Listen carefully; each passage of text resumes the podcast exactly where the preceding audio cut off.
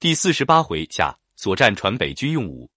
有五千年历史的中国，至少有三分之一或四分之一的年代里，发生着大大小小的战争，死掉了无数的人，当然也不能白死，遂促成了中国的战争学，也就是从孙武的《孙子兵法》到曹操的《兵书要略》和《孙子注》，一直到毛泽东的《论持久战》等兵书的特别发达，在世界上占领先位置。然而，中国的战争文学却十分的不景气，除了司马迁的《史记》，罗贯中的《三国演义》。还找不出其他能与荷马史诗《伊利亚特》《奥德赛》相协行的作品，甚至连雨果的《九三年》、托尔斯泰的《战争与和平》这样写战争的长篇小说也难寻难觅。用白话文来写战争，也就这部《三国演义》称得上为佼佼之作、巅峰之作，至今无人超越，甚至连望其项背者也没有。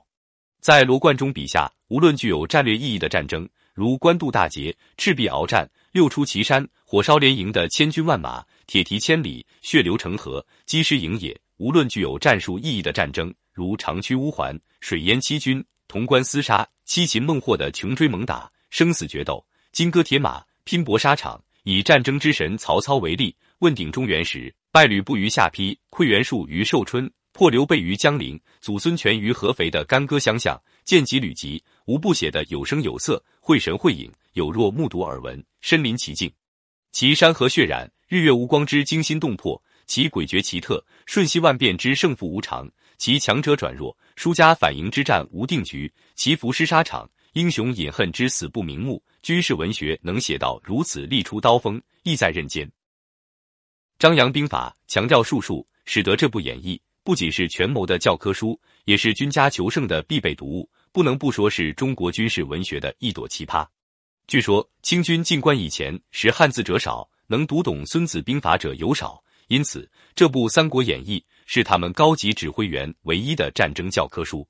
在战争中采用火攻手段，在《三国演义》里就有官渡之战中火烧乌巢、新野之战的火烧博望、夷陵之战的火烧连营、七擒孟获的火烧藤甲兵、六出祁山的火烧上方谷等等。看来这是兵家常用的克敌制胜之法。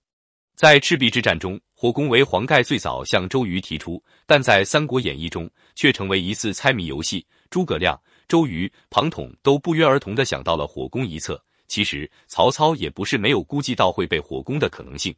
应该说，双方统帅在指挥艺术、谋略水平差不多的情况下，对于彼此将会采取什么动作，基本上是能够掌握的。曹操那时头脑有点膨胀是事实，但士兵多疫病。在船舰上行动不便也是事实，于是才有船舰连环相扣的措施。战争永远是一个不停变化的过程，你只要有一点疏失，报复马上会来。为了火攻得以取得大效果的这个目标，周瑜派庞统到曹操那儿诱敌上当，设计了铁索连舟的阴谋。